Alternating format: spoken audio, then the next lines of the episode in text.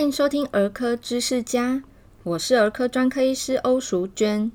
在这里，我将用最白话的方式为大家说明母婴健康相关的议题、门诊常见的疑问以及网络迷思的拆解。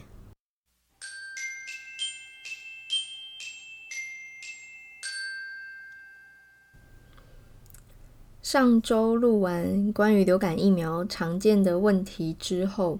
那欧医师的门诊就陷入呃很忙碌的状态，所以就。呃，可以说工作量大增，那也因此声音使用的很频繁啊，我的声音就有一点小小的这个沙哑掉，所以呢，我就休息了一个礼拜没有录音。那今天来分享一个比较特别的主题，是我最近在网络上看到的文章，哈，作者是黄轩，那他本身是一个重症医疗的专业医师，也是一个专栏作家，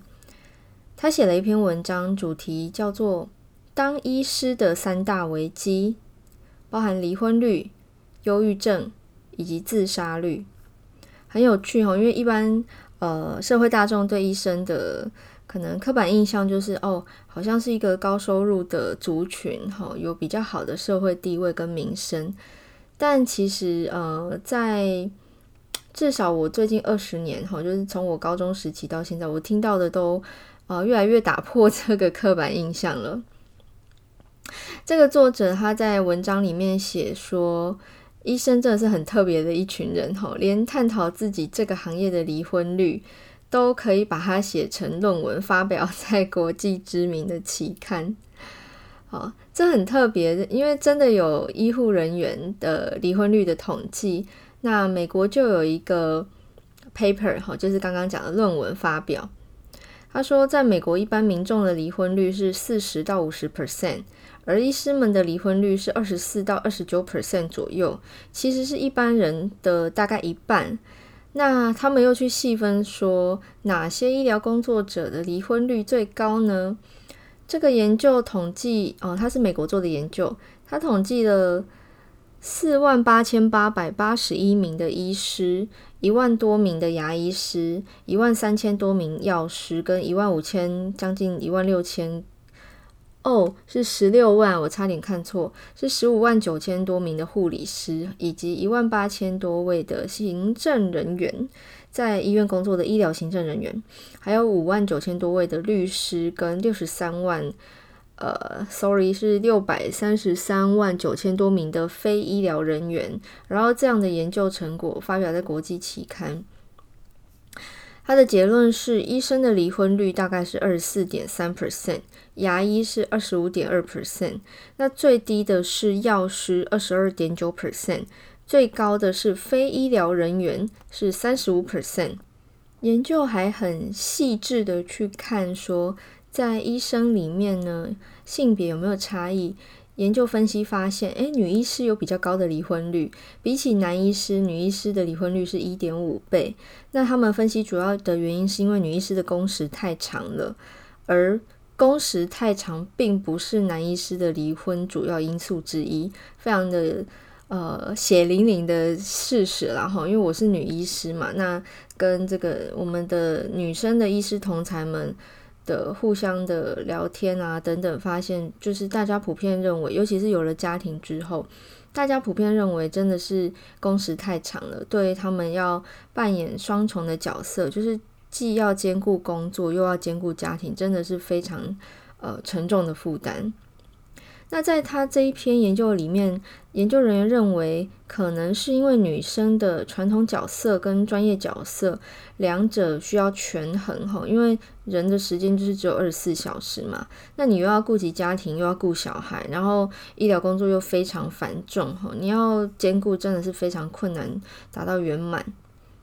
那他还很特别的去细分了哪些科别的医生比较容易离婚哈。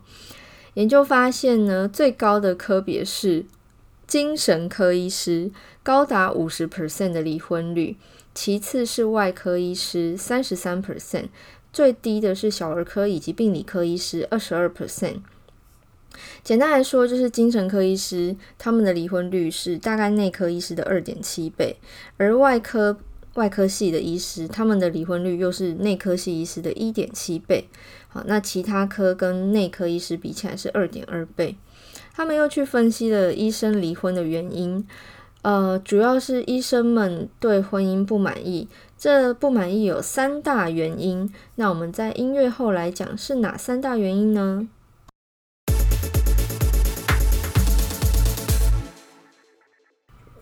研究发现哪三大原因呢？第一个原因是太多的夜间值班勤务。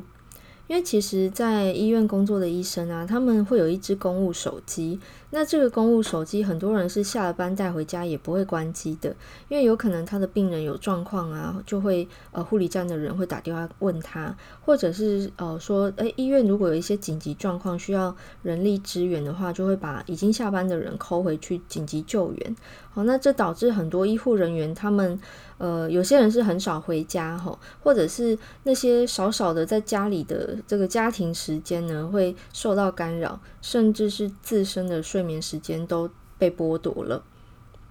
那第二点是没有花时间和伴侣聊天，研究有发现这样。那作者也提到他自己的一个学弟说，诶。这个因为家庭氛围不好的关系，所以在回到家的时候，会自己先在车子里面待一个小时，他不想要立刻回家面对他的家人。那最后这个可怜的学弟是以离婚收场的。那其实这也是呃蛮多，就是女医师她们也会有这样子的困扰。她们一方面想要兼顾医院繁重的工作 loading，可是她们也有家庭要照顾，甚至有很多家务是要她们做的。那一旦有了小朋友之后呢，她又会想要当一个好妈妈，想要兼顾身为太太以及母亲，还有这个医师的工作身份哈，这样子三头烧，蜡烛三头烧，非常的辛苦。那导致他们很很长，就是呃，除了花很多时间在工作之外啊，剩下少少的时间要分给家人，分给孩子。嗯，我常常看到就是没有花时间给自己，真的是很辛苦。那第三个研究发现的第三个呢，叫做职业倦怠。那它的原文是 burnout。好，它里面描述说，诶，医疗人员的职业倦怠不只是会影响到临床上他们照顾病人的品质，也可能因为这样常常需要换工作，那更加会影响这个他们自身对婚姻的不满意，而增加离婚的风险。这个职业倦怠的影响啊，在研究里面发现说，诶，它不只增加了医生的离婚率，它也增加了医生罹患忧郁症的风险。好，有一呃有一个奥地利的分析哈，其实医生这个职业啊是非常容易 burn out，只是医生们很会掩饰自己。好，他们研究记录说，如果医生有轻度的职业倦怠，得到忧郁症的风险是三倍，如果中度的话是十倍，而重度的职业倦怠可能导致医生忧郁症的风险高达四十七倍。所以黄医师在他的文章里面写说，医生这行业自杀率最高。引用了一篇二零一九年的论文，哈，它里面写说，美国每年有三百名医生死是死于自杀，而医生的自杀率正逐年增加当中。我们都以为医生是又高又强的职业，但事实上，很血淋淋的现实的统计数据显示，医师却是自杀率偏高的行业，而且高于常人。在新英格兰期刊哈 NEJM 这个是非常呃有权威的国际期刊，他曾经刊登过一篇美国哈佛大学的研究，里面呢研究了两千多名欧美国家是自杀。呃，自杀死亡的医师案例哈，他们去分析，男医师的自杀死亡率是民众的一点四倍，女医师则是二点三倍。自杀死亡较高的科别依序为精神科、麻醉科以及急重症科。诶，其实这三科真的是在医院当中，呃，工作压力很大的科别哈。简单来说，就是不同的。呃，大型研究，而且都是有权威的期刊哦。他们都揭露了一个事实，就是医生真的是一个高风险行业。作者写说，呃，我们临床呢，在工作上被病人、被家属质疑，甚至谩骂，而且很容易被告上法院。那回到家里，如果医生本身 EQ 不好，或者医生的家人 EQ 不好，其实医生很快就会 burn out，这个职业能量很快就会燃烧殆尽，得到忧郁症的风险增加，导致诶，最后变成医生这个行业自杀率最高。这篇文章写了这个医生这个职业的三大危机。包含这个离婚率、忧郁症以及自杀率，都跟自己本身职业倦怠，哈，就是所谓 burnout 有关。那其实欧医师我自己看到这篇文章蛮感慨的，因为我确实有看到，呃，周边有一些不同科别或同科别的医生，哈，他们确实，呃，有不同程度的 burnout 的表现。那我看到这个文章，我就立刻转传给我的朋友看。呃，有医生朋友，也有这个半个圈内人哈，就是他的家属是医生的朋友。那他们的反应是什么呢？我们在音乐后来跟大家分享。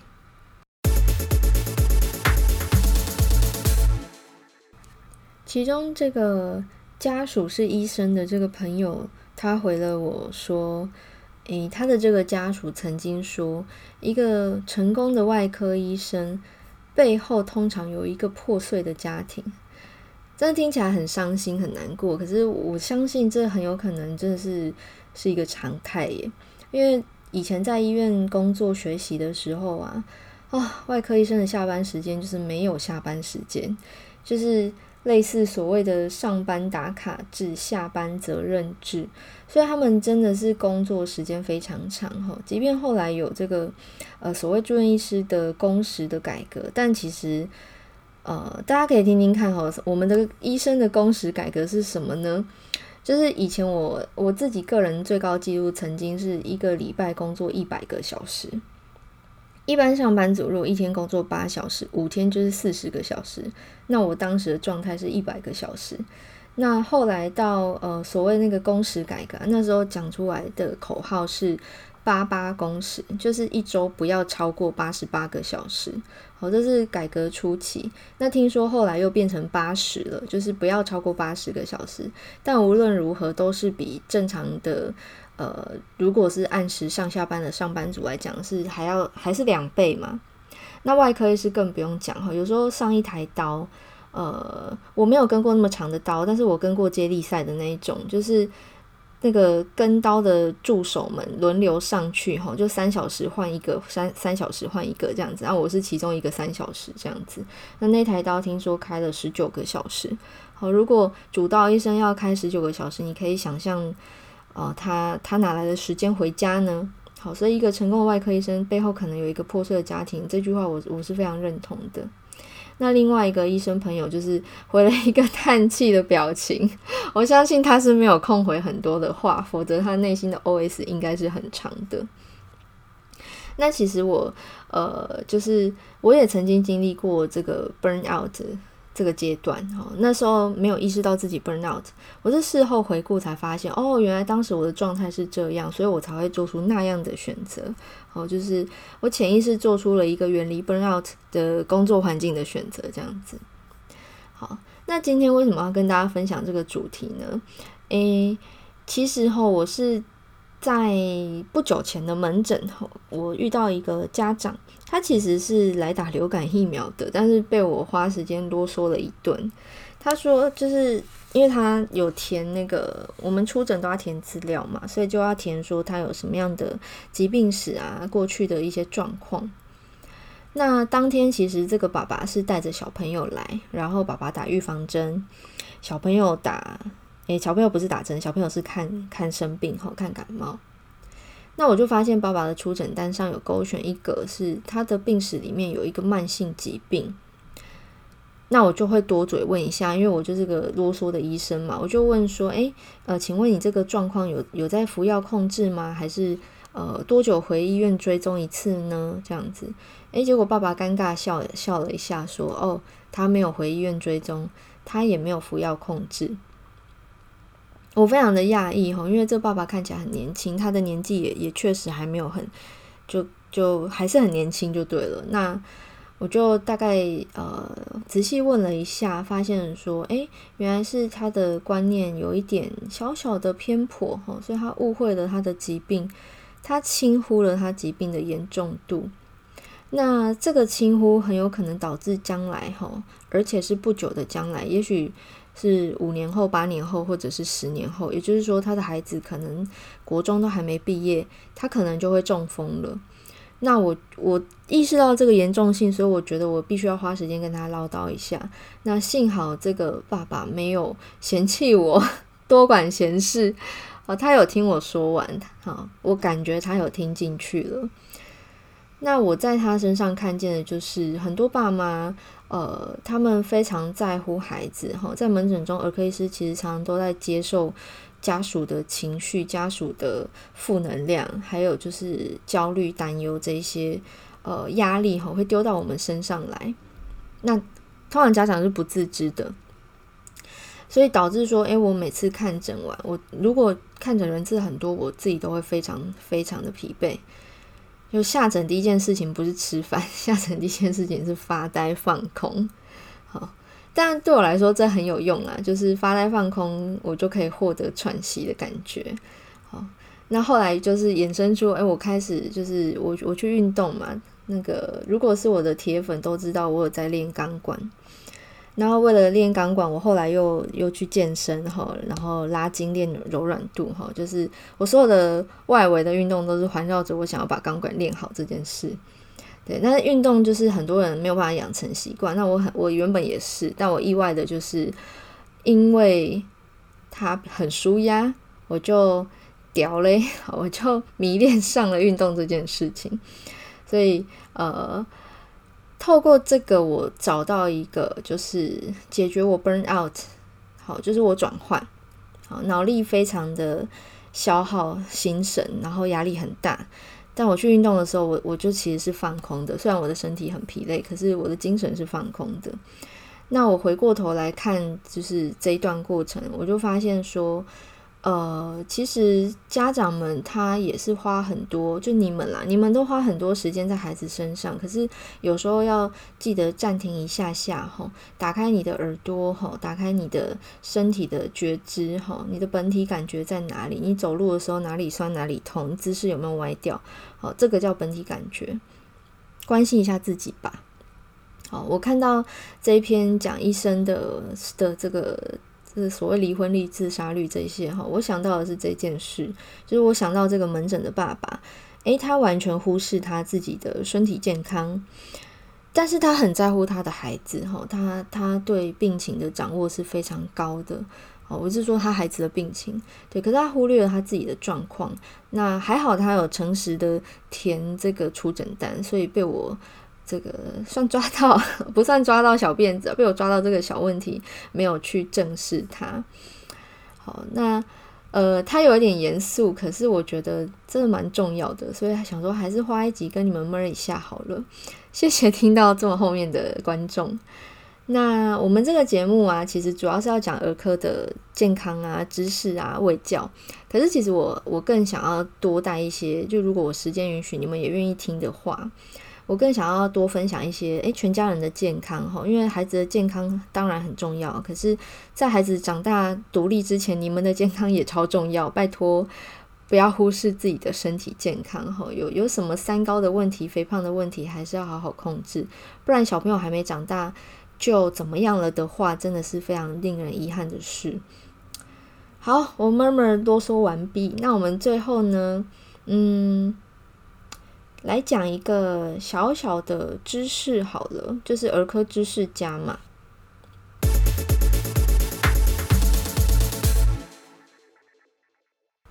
今天要分享的小知识是关于小朋友的腿型。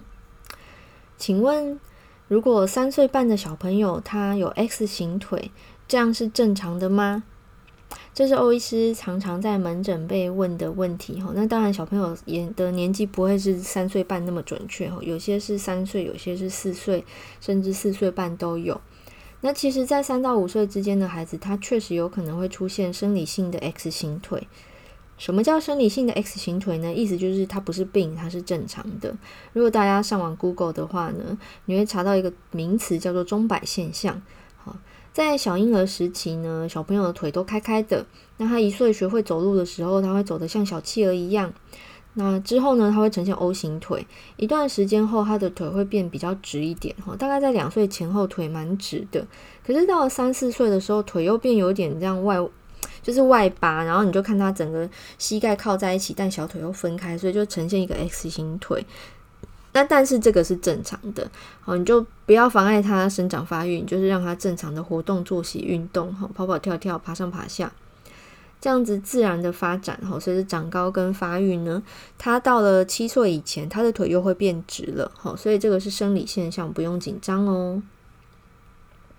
以上是今天的儿科知识家。如果你还有任何问题呢，欢迎到我的粉丝团留言。我的粉丝团是儿科女医艾米丽，我有把链接放在这个节目的说明栏里头。那另外我的 IG 也欢迎大家帮我追踪，我的 IG 是 Doctor 点 Emily O，Dr 点 E M I L Y O U，也欢迎大家私讯我问题哦。我们下次有机会的话，就来分享一个观众跟我点播的主题，哈，他想要问小朋友便便的事情。那这个节目非常诚恳，邀请大家帮我订阅，帮我分享给你周遭的身为父母的亲朋好友，也欢迎大家帮我到 Google 呃评价留下五颗星留言给我，因为你的评价跟你的订阅分享会让这个节目有机会被更多人看见，那更多有需要的父母可以听见这个节目，可以缓解他们心中的焦虑，哈，减少在门诊把焦虑感丢给医生的行为。好，以上是我今天的分享，谢谢大家，我们下次再见，拜拜。